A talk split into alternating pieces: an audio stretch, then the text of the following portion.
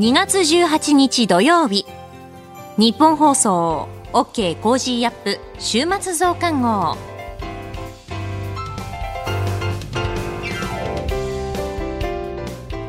ニッポン放送アナウンサーの新行市佳です。 OK! Cozy up! 週末増刊号。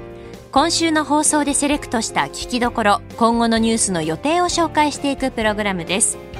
番組の後半は Cozy up コメンテーターがゲストと対談するコーナー今月はジャーナリストの長谷川幸洋さんとモラロジー道徳教育財団令和専攻塾塾頭の山岡鉄秀さんです今週もお付き合いくださいさあ、今週の OK Cozy up ですが、増税少子化ウクライナ Cozy ダブルコメンテーターウィークと題して、毎日コメンテーターお二人に登場いただきました。取り上げたニュース振り返っていきましょう。政府、日銀新総裁に上田和夫氏の起用案を国会に提示。原発60年超改正案、異例の多数決で了承。NATO、ウクライナへの軍事支援を協議。日米韓外務次官協議、中国、北朝鮮念頭に結束強化。イラン大統領習近平氏と会談。政府、日本上空の偵察用気球、ルール見直す方針。トルコ・シリア地震死者4万人以上。国連各国に拠出呼びかけ。政府マスク着用3月13日から屋内外問わず個人判断へ。共和党ヘイリー氏がアメリカ大統領選に立候補を表明。こういったニュースを取り上げました。さあ、今週の聞きどころ、今回はこちらもダブルでお届けしていきたいと思います。まずは1本目。2月15日水曜日に登場いただいたジャーナリスト佐々木俊直さん、ジャーナリスト岩田明子さん。岩田さんのご紹介と現在売り切れの書店が続出している話題の本、安倍晋三回顧録について。それでは今週のプレイバック。えー、まずは岩田さんが民放初登場ということで、えー、詳しいプロフィールご紹介いたします、えー、千葉県のご出身で1996年に NHK に入局されました。岡山放送局を経て2000年から政治記者に2002年から当時官房副長官だった安倍晋三元総理の番記者を担当、えー、以来外務省清和会民主党政権時代には官グループを担当しつつ20年にわたって安倍元総理を取材されました、えー、国際会会議、海外出張等々も数多く密着され、また安倍氏とは亡くなる前日にも電話で会話をされたということで、安倍さんを深く知ってらっしゃる記者の方として知られております。去年7月末に NHK を退局され、ジャーナリストとして NHK の報道番組でコメンテーターを務める一方、えー、月刊誌、専門誌などでの執筆活動も続けられていらっしゃいます。えー、今日よろしくお願いいたします。よろしくお願いします。緊張してます。いやいやいや、もうメールもたくさん届いてまして、岩田さん。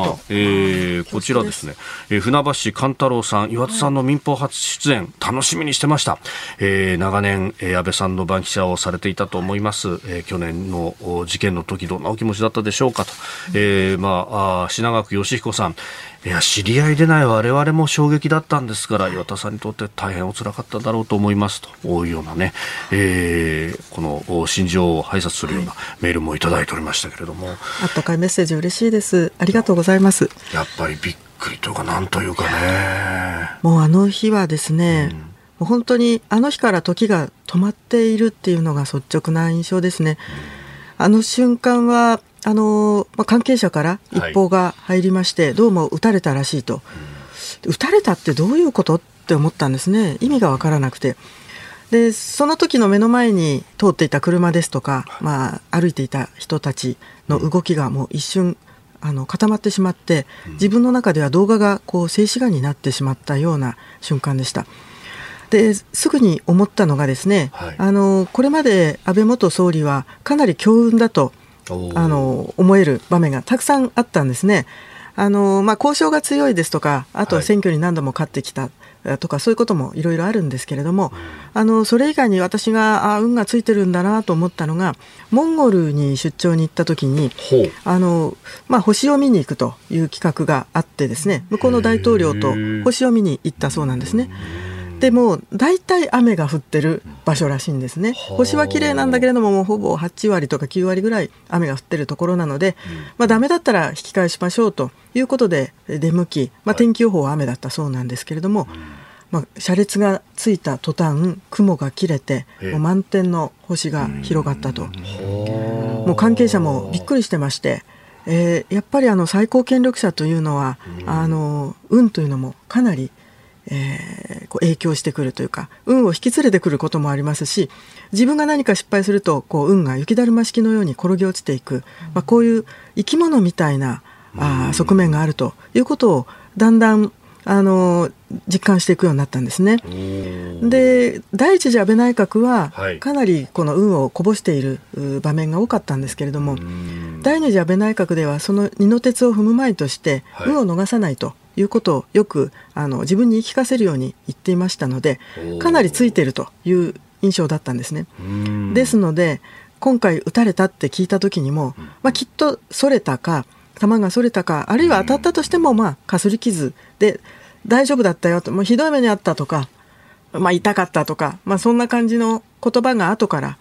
聞けるんだろうと、まあ、信じていたんですね。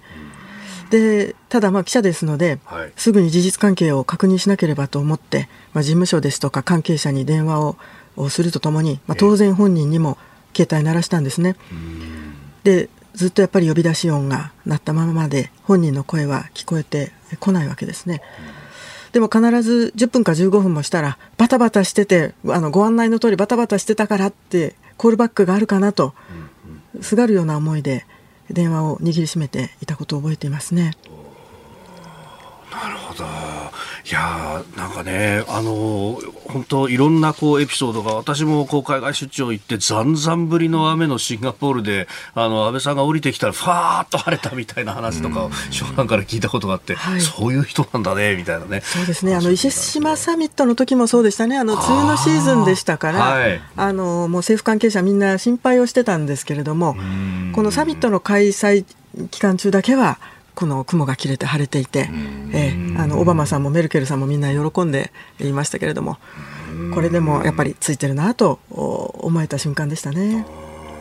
まあ、あの今ね、安倍晋三回顧録という本が出ていて、これがね、かなり売れているという話ですけれども、うん、佐々木さん、やっぱかなり分厚い本ですもんね、すごい、ね、もう買って早速読んでるんですけど、まだ読めてなくて、なんでかっていうとね、なんか読んじゃうのがもったいない気がして、ゆっくり読みたいなって、もうすごいですよ、この本内容がね。ねこんなことまで全部語ってたんだ。なんかこの回顧録があるっていうのは周知の事実だったんですかもともと？ああのインタビューをオーラルでされているということは、うん、まあ、あの関係者は知っていて、でどうもあの本人がやっぱり慌てて止めたと、出版を止めたというのも、えーいや亡くなった後にねこの回顧録を残さないままオーラルヒストリーないままね亡くなってすごい問題だよってこと結構歴史学者の人たちが言ってたんで実はあったんだってので、はい、結構ねみんなわーって感じだったですよね。そうですよね。でやっぱこうかなり踏み込んでというか、うん、こうねあの今現役の人たちの人物評であったりとか、うん、あるいは省庁がこういうものなんだとかっていうのが、うん、やっぱでもそう考えるとこうねあの政権にいた当時に安倍独裁だとか、はい、あの一強だとかとか批判が多かったけど、うん、日本の総理ってこんなに窮屈なんだっていうね。うそうですねまずあの時間の制約もありますし、常に SP がたくさんついていて、えー、そしてあのもう第一次安倍内閣で総理になる前から幹事長の時からずっと SP がついている人生でしたから。そもそも制約の長い人生だった上に、まあ、総理の間というのはもっと制約がかかると。で言ってはいけないことも多々あるということでかなりストレスは溜まっていましたしあと眠れないこともよくあったようであの睡眠話というのは私と安倍総理の共通の話で私もちょっと睡眠に悩み抱えているもんですから私はこの薬飲んでるというと安倍総理は「えそれ飲んでるの?」と「僕はこっちだ」という話をよくしていて昨日何粒飲んだかとかはいでなんと安倍総理は総理退陣後は睡眠薬なしの日というのが2か月ぐらい続きまして。えゼロ錠だったと言って胸を張ってることがありましたね。やっぱりだからストレスがあの多くてですね、よくあの悩んでいたのは予算委員会中に予算委員会で答弁している夢を見ると、もうこれ最悪で、まあ、脳が寝ていないので、えー、眠ってる間に答弁してるってこれ最悪のパターンだとよくこぼしていましたね。へでそれが始まるとだんだんだんだん腸の方にも炎症が広がっていって、だからオンとオフを切り替えることをとにかく第一次安倍内閣の時の失敗を繰り返さないようにということで、はい、あえてオンとオフをすごく切り替えるように意識をしていましたね。まあ、その一つが週末は富ヶ谷の自宅に帰るということもありましたし、えまとまった休日の時にはあえて大好きなゴルフに行くとかあとまあ好きな焼肉を食べて大いに笑うとか、はい、あのオンとオフをすごく分けてました。で私はオンとオフが割と曖昧な仕事してるのかあのそうじゃないのかが非常に境界線が曖昧なので、はい、そういうのはよくないよなんてよく注意されましたね、えー、あの当時校庭になんで入らないんだとかね、あるいはあのゴルフばっかりやりやがってとかいろんな批判があったけど、はい、それっていうのはこうあの劇部からのコントロールだったはい。あ。のまあ、積極的休養と言いますかね。いやその辺のねやっぱりストレスとのこう、ね、体調の部分っていうのは、ね、それこそ佐々木さんも同じ病気を抱えていらっしゃるということを公表してらっしゃいます。なのでなんかすごい気持ちが、はい、僕ね実は富ヶ谷のご自宅の割に近くに住んでるんですよ。そうでしたでねよくあの第二次安倍戦の時にね週末になると帰ってらっしゃる時に、うん、安倍やめろってデモがすごい声が聞こえて今思うと今の岩田さんの話聞くと、ちょっとなんかもう少し配慮してあげればよかったのになと思いますよ。うんでも夢にも出てくるんです。ね。あれだけなんか予算委員会とかを軽々とこなしているように見えましたけど。頭の中で常に考えて。いつもニコニコされてるイメージだったですけどね、はい、あのいろんなことを工夫してましたね、呼吸法をあの習ったことがありまして、まあ、ハーバードの先生あの呼吸法と自律神経の専門の日本人の先生がいらっしゃるんですけれども、この方からこの指の側面をこのもみもみもむ第一関節から先をね、はい、はい、こうやって、えー、揉んだり、えそれからあとこれを10本やるんですね、はい、予算委員会中ずっとこれを実はやっていてですね。はい、でこれをやってると野党から厳しい質問が来てる間も、はい、あの自律神経が保たれるとよく言っててそう冗談で野党の先生には教えないでねなんて言ってましたけれども。それからあとは呼吸。4吸って4止めて8吐く。でこれでかなりあの心も落ち着くし血圧があの下がるということでみんなに広めてましたね。人知れずいろんな苦労されてたんですね。いろんなことに挑戦してましたね。え続いては2本目です。2月16日木曜日にお送りしたトルコ・シリア地震、死者4万人以上、国連各国に拠出呼びかけというニュース。え現地シリアで活動されているユニセフの三田みちるさんの現地レポートです。それではプレイバック。トルコ・シリア地震死者4万人以上国連各国に拠出呼びかけ。トルコ南部とシリアの国境付近を震源に発生した大地震で両国の死者は15日までに4万1000人を超えました。国連のグテレス事務総長は14日、シリアでの緊急人道支援に今後3ヶ月間で3億9760万ドル、日本円にしておよそ530億円が必要だとして各国に拠出を求めました。えー、国連は14日トルコ国境などから新たなルートを通じて、えー、シリア北西部に毛布などを運び込んだということでありますが現地どういう状況なのかこの時間は、えー、国際連合国連児童基金ユニセフのシリア事務所に駐在されている三田充さんに先ほど5時過ぎにお話を伺った模様をお聞きいただきます。あの、三田さん、あの、いつ頃からシリアにいらっしゃって、どのような活動をされていらっしゃったんでしょうか？はい、えっと、私、赴任しましたのが、2019年の12月で、あの今回の地震の前からもうシリアはあの12年に及ぶあの紛争ですとか、はい、そういったことで人道支援がずっと必要な国でしたので、あの人道支援にずっと携わってまいりました。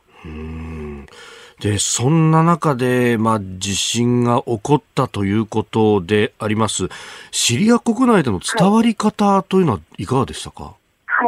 あの私がいたあのダマスカスの方は、はい、あのまあ、被害は少なかったんですが、えー、ただあの、かなり揺れましてあの、今までない経験だったので、私もちょっとあの異常なぐらい長く揺れが続いて、あの大変なことが起きているなというものは感じたんですが、はい、まあ、ダマスカス自体は被害があまり大きくなくて、ただあの、ユニセフのシリア事務所、国内に6カ所事務所をあの設けてるんですが、はい、今回、被害の大きかったアレッポにも事務所がありまして、でそちらの方はあの事務所の方にもやっぱりあの外壁ですとかそういったところにちょっとあの、まあ、損傷ができたりとか大きな被害はなかったんですが。えーで、しかも、あの、アレッポという地名は、やはりその、かつて反体制派もかなりこう、根城にしていたと、非常にこう、厳しい状況にあるということが、はい、コロナ前から報道されていたところでもあります。そこへ起こった地震というのは、はい、これ、物資の行き渡りだとかというのはいかがですか？はい。あの、徐々にもう、あの、地震から10日ぐらい経ちましたので、あの徐々に物資は流れてきているという印象あります。ただ本当にあの飯田さんがおっしゃったように、あのもう紛争でアレッポはまだあの崩れた建物がまだまだ残っている状態で、でそこであのまあ私が赴任してからすぐにまあコロナもございましたし、はい、で去年からあのアレッポから始まってコレラも流行しておりましたので、そういったこう打撃をはい、コレラがずっと流行しておりまして、まあ、そういった状況もありましたので、そこに来ての地震ということで、もう物流の輸送が難しい、徐々には入ってきていることはいても、まあ、あの輸送も難しいというのもありましたけれども、まあ、そもそもこういろいろな緊急事態がずっと起こっているということで、はい、本当にもうあの疲弊しきっていると言っていいと思います。アサド政権の救助活動、例えば積極的にやってるかどうかというのは、こう印象としてはいかがですか？先日報道もありましたけれども、例えばあのトルコの国境を2つ開けたりですとか、あとあの、例えばその人道支援に関して、うん、あのなんていうんでしょうこう、ブランケットアプルーバルといいまして、この移動とかをあの、はい、しやすくしたりですとか、あとはあの国外からのあの救援とか支援の、例えばまあユニセフも、地域事務所があのヨルダンにございまして、そちらからの応援とかがある場合に、ビザを優先的にあの出してくれたりとかっていうようなこともしてるので、あの肌の感覚としては政府も本当に一刻も早く支援をしてほしいという気持ちは伝わってきております。うん。まあさすがにことここに至ってはもうまあ必死に全力でやらざるを得ないしやっているということなんですね。そうです。ね、本当にあの、まあ、国際機関もそうですが、一丸となって、今、はい、本当にこの地震対応、あの災害支援に心が向かっていると感じています、うん、支援活動においての治安などはいかがですか？今のところ、国内では特にあの治安が悪くなったというあの情報は、地域の事務所からも今のところ上がってきてないので、支援にあのフォーカスして、焦点を当てて支援に向かうことができています。うん発災から10日が経ちました。これから先必要になるもの、どういったものが挙げられますか？はい。今、あの、直近のニーズとしては、はい、あの、実は今、とても寒い冬で、あの、ちょっと中東というとイメージにないかもしれないんですが、非常に冬は寒くなって日本と同じぐらいの寒さになるので、朝晩はかなり冷え込んで、氷点下まであの気温が下がるんですが、まあ、そういうこともあって、あの子どもたちの冬服ですね、もうあの本当に木の実のまま避難されたご家族がとても多いので、はい、で子どもたちの冬服ですとか毛布ですとか、あとはあの医薬品と食料ですね、であのその地震の前から本当に人道支援があの必要な、まあ、国民の9割が経済的に困窮しているというデータもあるぐらい困窮している人たちだったので、はい、子どもたちの栄養状態も地震の前からあまり良くない子どもたちも多かったので、であとはやっぱりあの徐々に今、学校も再開されてきてはいるんですけれども、え今、学校に通えてない子どもたちがいて、学校も倒壊したところ、あの被害に遭ったところが結構多いので、今後、ちょっと学校の再開と、あと、まあ、経済的に困窮するということで、学校に通えない子どもたちも出てくるのではないかと懸念しています。えー、最後に、まあ、あの、日本でお聞きになっている方もたくさんいらっしゃると思います。メッセージであるとか、どのような支援を望みますでしょうか？今回、日本の皆さんから、本当にいろんな温かい励ましや応援の言葉をかけていただいていて、でシリア人、あの、すごく長い紛争で、はい、あの非常にこうダークなイメージがあるというか、国際的に孤立してきた背景があるので、うん、今回、その日本から声をかけて応援をしていただいていることに、シリア人の同僚とかも本当にすごく喜んでおりまして、そういった意味で本当にあの日本は地震でのこう痛みとか辛さがすごくわかる国だからこそ、うん、こう心が今つながっているのかなと感じています。うん、で、先ほどお話ししたように、本当にあの今、この地震のあの被災した方への対応ということで、今のニーズも非常に大きいんですが、はい、あのすでにもう紛争ですべてがもうあの医療施設ですとか学校ですとか下水道施設とかそういったものもあの大きな破損もしくは倒壊した状態がずっと続いてた上での地震なので、はい、あのそこを再建していくっていう意味においてこれからずっと息の長い支援が必要になると思いますので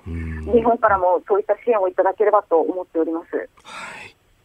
えー、ユニセフ国連児童基金のシリア事務所、うん、三田充さんのお話を聞きいただきました。この話の中でブランケットアプルーバルというね、えー、単語が出てきました。一括認可という形で、まあ、個別に、えー、人を審査してビザを出すんではなくて、ある期間にいる人であれば、もう今人道支援をやる人であれば、ビザを出すというようなことを、まあ、さすがにシリア政府も今はやっているというところですね。すね。はい。やっぱりね、今回思うのは、これ地震っていうのは、国境とは関係ないところで起こってるわけですよね、うん、これ一つの地震なわけですよ、はい、ところがトルコの方に対しては世界の支援がかなり行き届いたりとかしていて、うん、届いたものについても分配がうまくいったりとかすると、うん、それに対してシリアの方はやっぱり例えばウクライナ戦争との関係でですね、はい、そのロシアに近しいっていうことで支援しないみたいな声があったりとかあるいは戦闘状態なので反政府勢力には届かない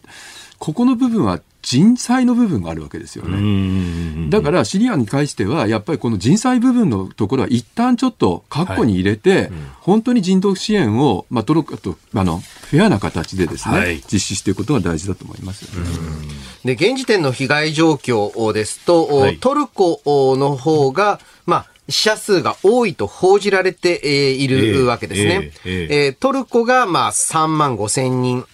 シリアでまあ5、6千人ということなんですけど、これシリアの側がまだまだ情報把握しきれていない可能性があると。はい、で、この死者数の情報、大まかな数さえも正しいかどうかわからない統治状態なんですね。えだからこそ、まあ、プッシュ型の支援というのが、東日本大震災でも話題になりましたけれども、はい、特にあの食料であったり医療関連の物資っていうのをどうやってこのプッシュで支援していけるのか、うんうん、これは日本の防災能力、はい、また災害対処の、事後の対処能力っていうのをしっかりと示す大きなチャンスなんじゃないかと思います。うん、政府専用機もトルコに到着して物資を下ろしたというようなニュースはありました。うん、まあ、それをどう行き届かせるか、そのノウハウ、えー、日本はいろんなね、支援ができそうですね。そうですね。はい、やっぱりそこに届けることが何より大事だと思いますね。うんこの後はこれからの1週間のニュースの予定と来週のコメンテーターをご紹介します。後半は番組コメンテーターの対談コーナーです。どうぞ最後までお楽しみください。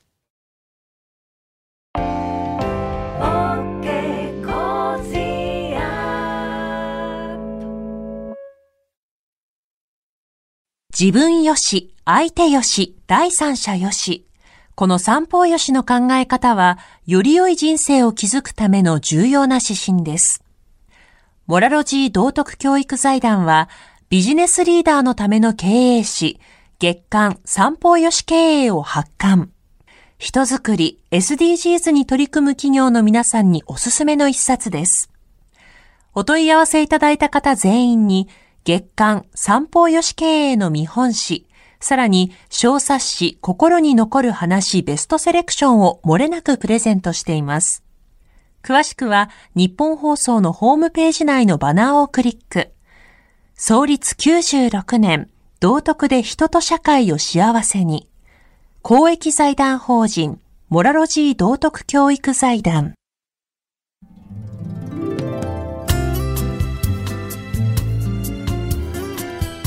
OK コージーアップ週末増刊号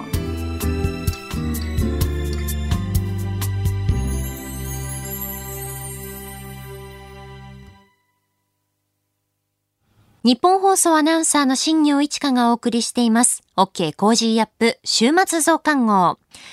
さあ、今週はネットなどで話題になっているサバ缶ショックについてお届けしようと思っているんですが、サバ缶ショックご存知でしょうか、えー、記録的な不良を受けてサバ缶の価格が上昇して、えー、ある大手水産食品会社は出荷を一時停止したと発表がありました。えー、びっくりしましたよね。私もあの、ネットを開いたらですね、このサバ缶ショックの記事を見つけてびっくりしました。あの、サバ缶はですね、あの、我が家もこうストックしていて、たまにこう、アヒージョを作ったりしているんですけれども、えサバ缶買えなくなっちゃうのかなってちょっとね、不安に思ったんですよね。これあの、一部の報道で紹介された専門家の方によりますと、不良の原因の一つは、イワシの大群がサバを漁場から追い出しているとのことでした。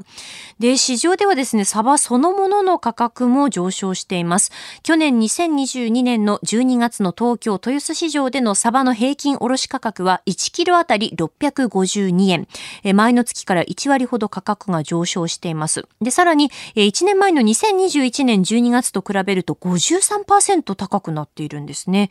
ただ、あの、いろいろ調べてみますと、宮城県石巻市の水産食品会社が出荷を一時停止したということで、え他の漁場の加工会社でも、まあ、同じようなことをしているのかというと、そういった情報は今のところは見つかりませんでした。なので、まあ、スーパーの棚からなくなるということは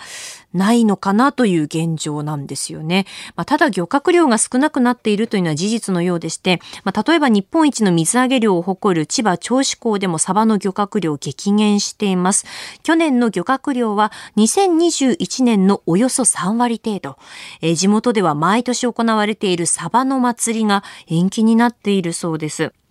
ロシアのウクライナ侵略の影響で燃料や小麦粉の価格が高騰しているだけではなくて、また違った理由でいろんなものの価格が高騰していますね。あと、最近ニュースで見たのは鳥インフルエンザの感染拡大の影響で卵の価格が高くなっているという、そういうニュースもありましたよね。大手ファミレスチェーンでは卵を使用した一部のメニューを販売休止していたり、影響は少なからず広がっているとのことです。あなたの身の回りのこともぜひ番組にお寄せください。お待ちしています。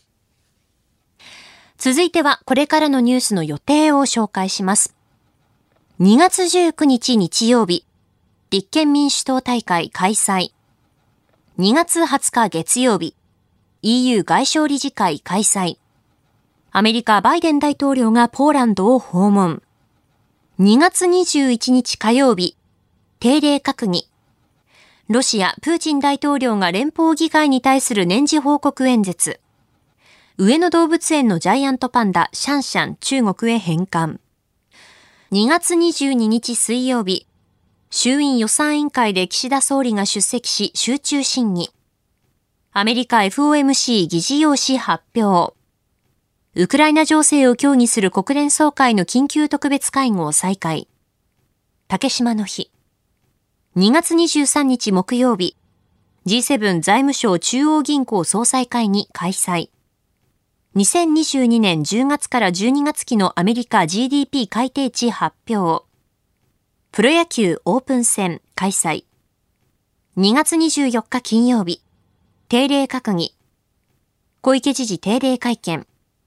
ロシアのウクライナ侵略から1年。1月の全国消費者物価指数発表。2月25日土曜日、国公立大二次試験前期日程開始。ナイジェリア大統領議会選。続いては来週のコメンテーターのラインナップです。2月20日月曜日、ジャーナリストの須田慎一郎さん。21日火曜日、ジャーナリストの有本香里さん。22日水曜日、数量政策学者の高橋洋一さん。23日木曜日、外交評論家で内閣官房参与の宮家邦彦さん。24日金曜日、評論家の宮崎哲弥さん。コメンテーターの皆さんは6時台前半からの登場、ニュース解説をしていただきます。OK コージーアップ、ぜひお聞きください。この後は Cozy up コメンテーターがゲストと対談するコーナー。ジャーナリストの長谷川幸洋さんと、モラロジー道徳教育財団、令和専攻塾塾頭の山岡哲秀さんです。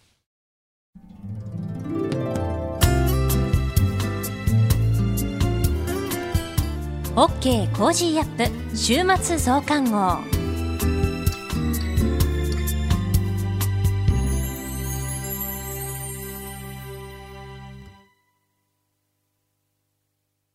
道徳って何だろう？思いやりって必要なの？その答えは道徳を考える月刊誌ニューモラルにあります。今や日本人の道徳力は世界からも大注目。さああなたも道徳を学びませんか？お問い合わせいただいた方全員に月刊ニューモラル、さらに小冊子心に残る話ベストセレクションを漏れなくプレゼントしています。月刊ニューモラルは創刊50年。日々の出来事をテーマに人間力が豊かになるエピソードが満載です。詳しくは日本放送ホームページ内のバナーをクリック。道徳で人と社会を幸せに。公益財団法人、モラロジー道徳教育財団。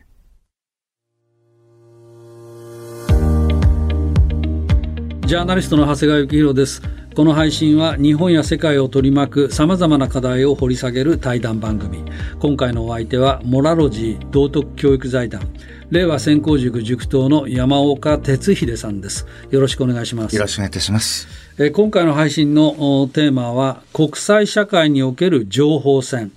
山岡さんには軍事的手段ではない中国による静かなる侵略、サイレントインベージョンについて伺っております。えさて、今回は日本はこれから中国の工作に対してどのように対処していったらいいのか、それについてお伺いしたいと思います。はい。まずあの、政府としてはですね、これはオーストラリア政府がやったことをすぐに真似しなきゃいけませんね。はい。はい、えー、オーストラリア政府の場合、ここが日本との大違いなんですが、まあ、サイレント・インベージョンという本が出版された後ですね、はい。はい、えー、非常に衝撃を受けまして、はい、矢継ぎ早に立法措置を行いました。うんまあ、スパイ防止法が必要だということをよく日本でも言われるわけですけれども、うん、まあ、具体的な話にはなかなかなりませんが、うん、これはオーストラリアでは、えー、外国影響工作を防止する法律という、うん、そういう形にしたわけです。うん、ですから、何らかのオーストラリアの政治的手続きに影響を行使するというようなことを、まあ、クリミナル、犯罪とみなすと、うん、そういう着想なわけです。なるほど。はい。で、そういう法律を作りまして、うん、で、また、これもアメリカなんかでもとっくにありますけども、オーストラリアでもともとありましたが、はい、あの、ロビー活動を行う人は登録しなきゃいけない。はい。うん、だから、例えばもちろん、在外交換はもちろんですが、まあ、それ以外にも、例えばその国の、うん、えー、まあ、利益を代表してですね、うん、行うというのであれば、うん、ロビー活動を行うのであれば、それは登録しなきゃいけないと。登録しないでやったらそれ違法行為であると。まあ、そのような法律を次々と作っていったわけです。さらに、あの、メルボルンという都市がございますが、はい、まあ、そのビクトリア州、はい、メルボルンを要するビクトリア州が、まあ、大変なことになっておりまして、えそこの、まあ、日本でいうところ、まあ、州知事ですね、まあ、州首相と向こうで言うんですが、はい、まあ、その方がですね、もう大の親中、まあ、共産主義者と言われておりまして、はい、えー、中国の一帯一路に丸ごと乗ってしまおうとしたわけなんです。連邦政府に内緒で、州レベルで中国政府と覚書を交わしていたわけなんですね。でそれに対して連邦政府が再三警告したんですが、うん、それを無視して突き進もうとしたので、うん、まあ、業を煮やしてですね、うん、えー、連邦政府が新たな法律、法案を提出いたしまして、うん、えー、これは外国関係法というんですけれども、その自治体ですとか、まあ、研究機関ですとか、うん、まあそういったところが外国の政府と、まあ様々な、まあ協定、覚書、契約、その他を結んでいた場合に、連邦政府が外務大臣の責任において精査して国益に反すると判断した場合には、それを廃棄する。連邦政府の責任、外務大臣の責任において廃棄する。これを外国関係法と言いますが、これも成立させて、そしてそのビクトリア州の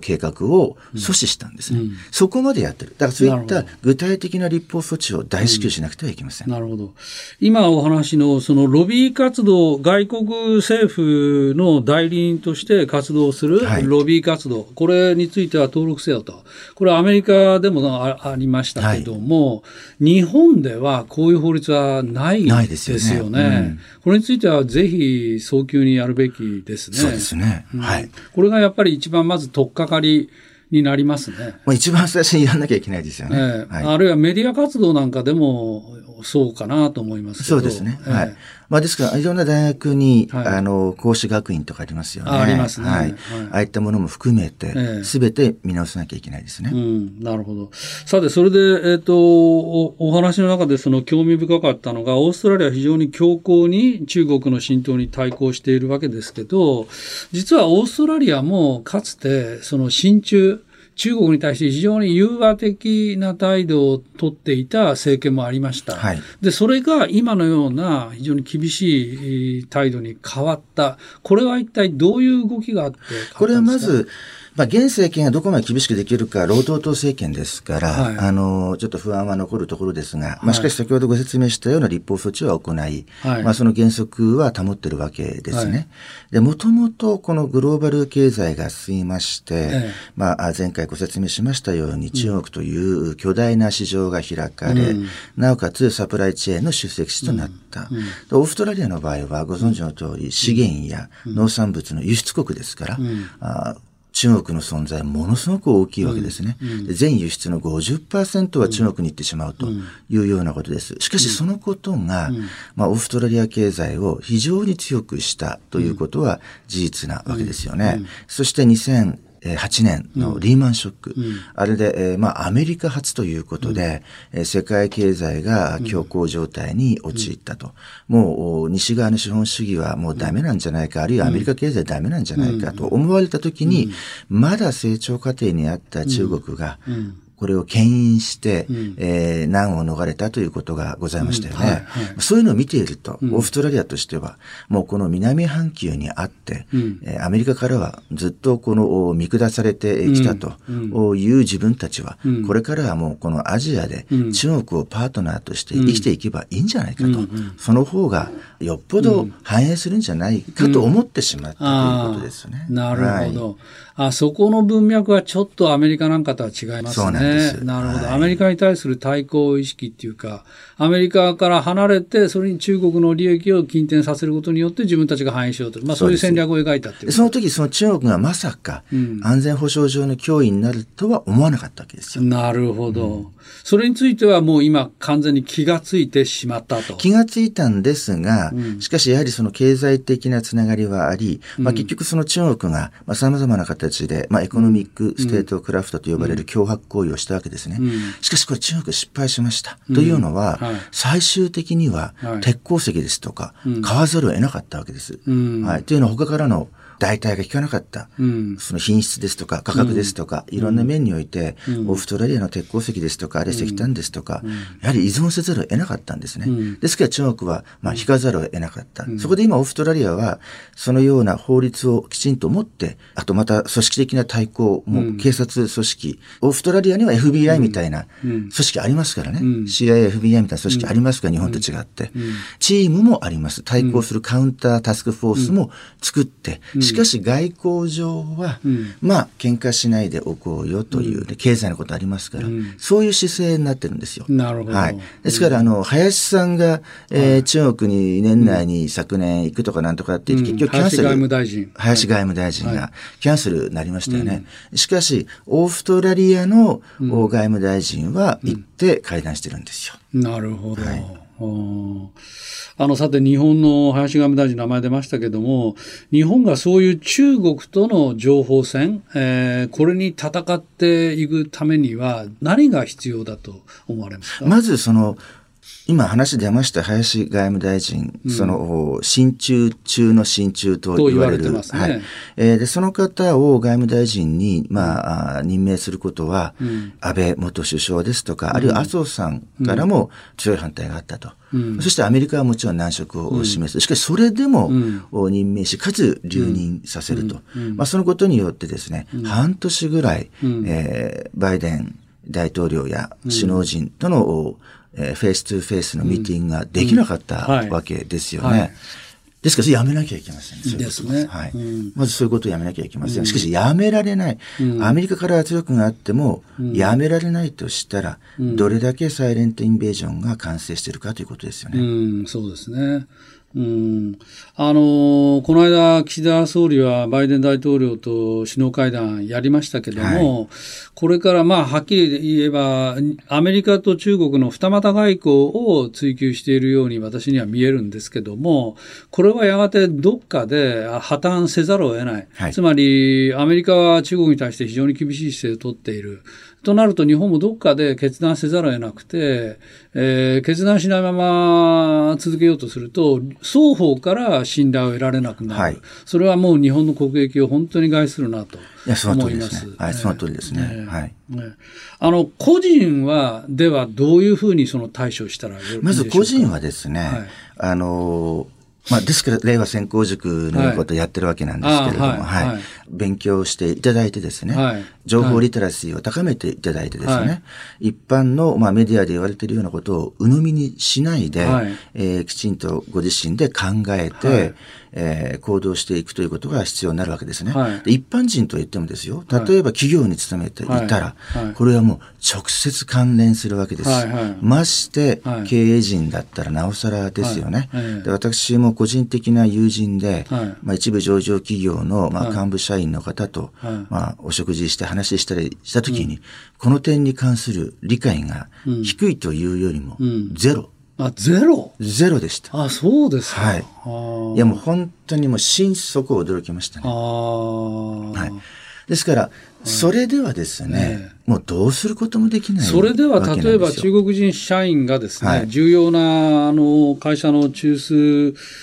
に忍び寄っていってですね、そこから情報を入手したら、それがそのまま中国政府に流れてしまうかもしれないそういうリスクを全く考えてませんでした。考えてない。はい。だから何百人とか抱えているわけですけども、はい、まあその方が私に言ったのは、うん、え、じゃあうちに、いや僕があの、マネージしてる、うん、あの数百人の中国人は、そういう意図を持ってることがあり得るっていうわけ、とか。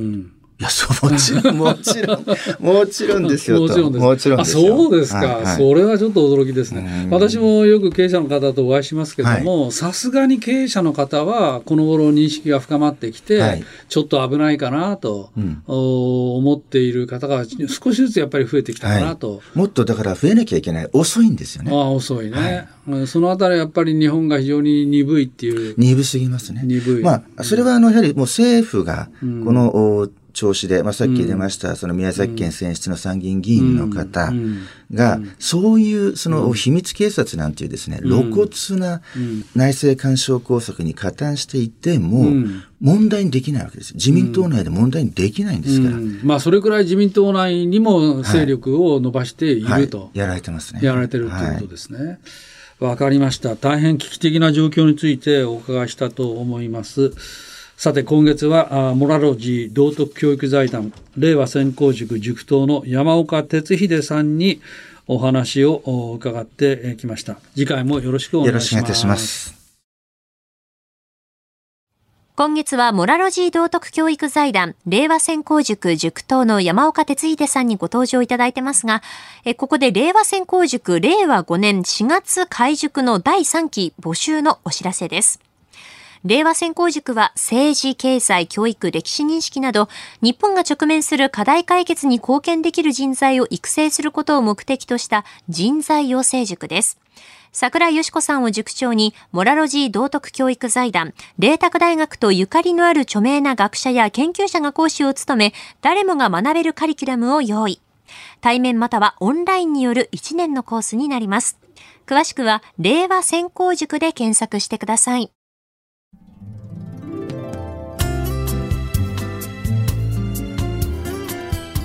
OK Cozy up 週末増刊号。